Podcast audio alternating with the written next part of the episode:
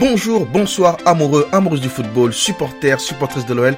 Bienvenue sur Parlons OL pour un nouvel épisode, un nouveau débriefing du dernier match de l'Olympique lyonnais. C'était la 18e journée de Ligue 1 Uber Eats saison 2021-2022. L'Olympique lyonnais se déplaçait à Lille pour affronter le LOSC pour ce qui était un des gros chocs de cette journée entre l'actuel champion de France et le futur champion de France en fin de saison.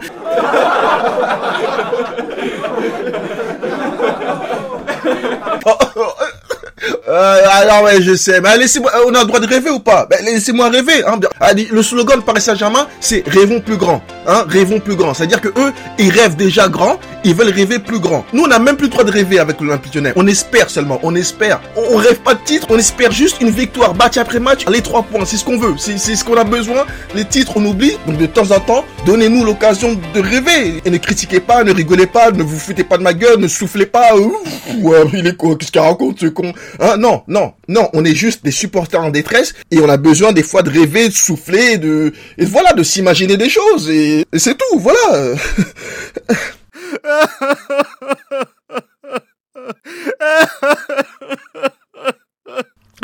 Bon, bref. Une rencontre qui s'est donc terminée sur le score nul et vierge de 0-0. Est-ce que le match a tenu toutes ses promesses? Hmm, On va en parler un petit peu plus en détail durant cet épisode. Et je vous donnerai aussi mes tops et mes flops lyonnais. Merci à tous et à toutes d'être sur Parlons OL et d'écouter cet épisode. Petit débriefing express juste après l'intro. Parlons football sur Parlons OL.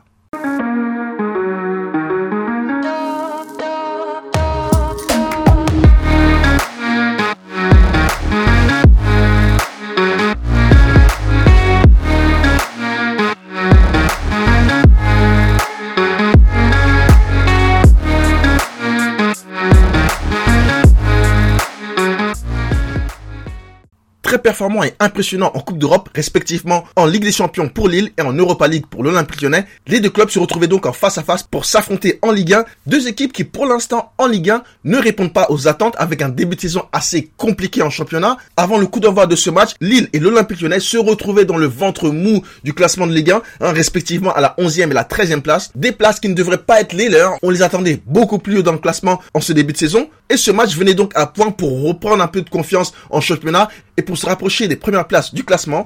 Match donc entre deux équipes en difficulté en championnat, même si pour Lille ça va beaucoup mieux depuis quelques semaines. Pour Lyon, en revanche, les journées se suivent et se ressemblent avec plusieurs contre-performances, avec des défaites contre Reims à domicile, match nul à Bordeaux contre une équipe éclatée au sol. Bref, on peut clairement dire que l'OL n'était pas en pleine confiance avant, avant ce match. Ajouté à ça, l'OL se présentait face à Lille, handicapé de nombreuses absences, notamment celle de Paqueta suspendu, Deneyer et Diomandé blessés, ainsi que Jeff Ren Aldelaide. Mais bon, lui, il n'a pas joué de la saison, donc donc c'était pas non plus une absence très notable. Peter Bosch a donc dû s'adapter donc à ces absences et modifier un petit peu son système de jeu. Pour ce match, on a donc évolué en 3-4-1-2 avec pour la compo Anthony Lopez dans les buts, donc une défense avec trois centraux composés de Da Silva, Boateng et Lukeba. Ensuite, comme piston droit, on avait Gusto et piston gauche Enrique. Milieu récupérateur, Bruno Guimaraes et Thiago Mendes. Awar se retrouvait donc comme milieu offensif, un petit peu comme numéro 10. Et enfin, en attaque, on avait le duo Slimani-Dembélé. Première mi-temps. Début de match assez poussif des deux équipes. Hein. On sentait la crispation, on sentait que les deux équipes se craignaient, qu'ils avaient peur du faux pas et de concéder le premier but. En règle générale, ce qu'on appelle les rounds d'observation dure 5, 10, 15 minutes maximum, quoi. Mais là, le round d'observation, il a duré euh, une mi-temps. Pendant 45 minutes, on n'a quasiment rien vu des deux équipes qui n'osaient pas se projeter vers l'avant. Même s'il faut dire qu'en première mi-temps, on a été assez solide hein, défensivement. On n'a pas concédé énormément d'occasions comparé à certains matchs Peter Bosch tenait vraiment à ce que la défense reste assez compacte et on l'a assez bien fait en premier mi-temps en laissant très peu d'espace à Jonathan David, bien muselé par Boateng. On aurait pu, on aurait pu ouvrir le score après une super passe de Lekeba, avoir qui élimine deux joueurs d'un contrôle orienté, c'était à la 45e minute. ensuite, il paye une frappe enroulée qui passe à ras du poteau du gardien lillois.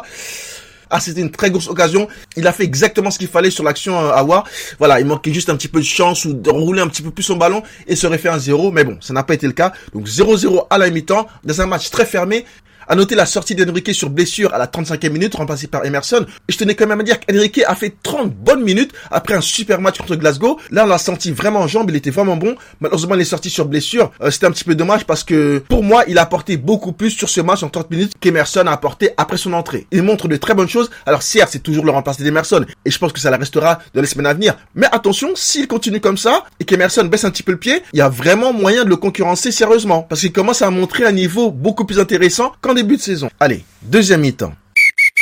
Deuxième mi-temps, on a souffert, hein, il faut dire ce qui est, on a vraiment souffert. On a logiquement beaucoup reculé parce que Lille a poussé, a poussé pour marquer un but, pour gagner à domicile, mais on a réussi à tenir grâce à un bon Da Silva, un bon Boateng et un très bon Loukeba, et surtout deux gros arrêts décisifs de Lopez qui nous gardent dans le match. Encore une fois, on peut remercier notre gardien parce que sans lui, on perd ce match, sans lui, on perd le match contre Bordeaux. Donc encore une très grosse performance d'Anto. Et pareil que contre Bordeaux en fin de match, on s'est pissé dessus. Je veux que j'ai pissé dans mon pantalon. Tous les mecs branchés pissent dans leur pantalon. Ouais, quand on veut être cool, on doit pisser dans son froc.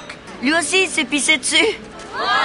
Super Et en toute honnêteté, on s'en sort très bien. On a vraiment été assez chanceux, on s'en sort vraiment très très bien. Ça aurait vraiment pu être pire, surtout en deuxième temps, on a concédé beaucoup trop d'occasions. Donc la rencontre s'est donc terminée sur le score de 0-0, un match pas très plaisant à regarder pour être tout à fait honnête avec vous. Donc voilà, c'était assez compliqué, surtout pour le cœur. Je l'avais dit lors d'un précédent épisode, les supporters lyonnais qui sont cardiaques, je ne sais pas comment vous allez faire pour tenir toute la saison. Ça va être, ça va, ça va être compliqué. Peut-être ne regardez plus les matchs, juste attendez les résultats, c'est tout. Parce que, hein, parce qu'un jour il va y avoir un drame. Je, je le répète, un jour il va y avoir un drame avec cette équipe. Parce que la tension, la pression, le suspense, tout ce que vous voulez, parce qu'à chaque fin de match, nos joueurs perdent leurs testicules. Je sais pas ce que c'est exactement. Pourquoi? Pourquoi on n'arrive pas à gérer un score? Pourquoi?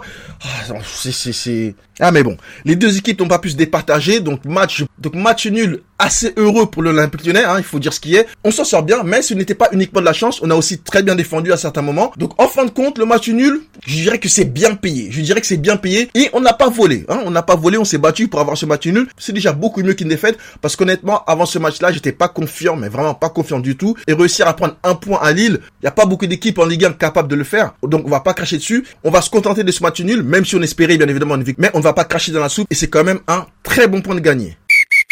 Allez, on va passer au top et au flop lyonnais de ce match. Et je vais commencer par les flops. Premier flop, Dembélé. Dembélé en attaque, euh, non, mais, euh, franchement, il a du mal. Il a vraiment, vraiment beaucoup de mal. Il n'y arrive pas. Il arrive. Dembélé, en ce moment, c'est mauvais.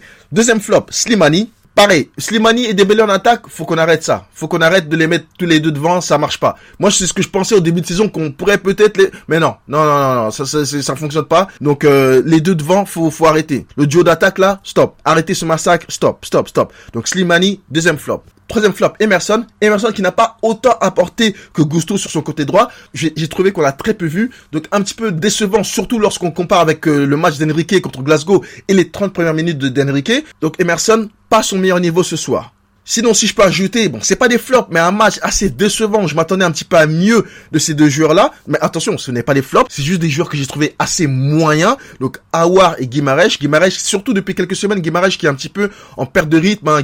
Qui fait, qui est pas aussi bon qu'en début de saison. Euh, Awar, il a fait des très bonnes choses, mais voilà, on attend toujours plus, plus d'Awar. On attend beaucoup mieux d'Awar. Surtout dans la finition, on a vu que physiquement, il est beaucoup plus solide qu'avant. Hein. Il, il, se, il se donne, mais pas assez. On attend qu'il fasse des fois les meilleurs choix donc Awar et Guimarèche, match moyen, très moyen. Pas dans les flops, mais moyen.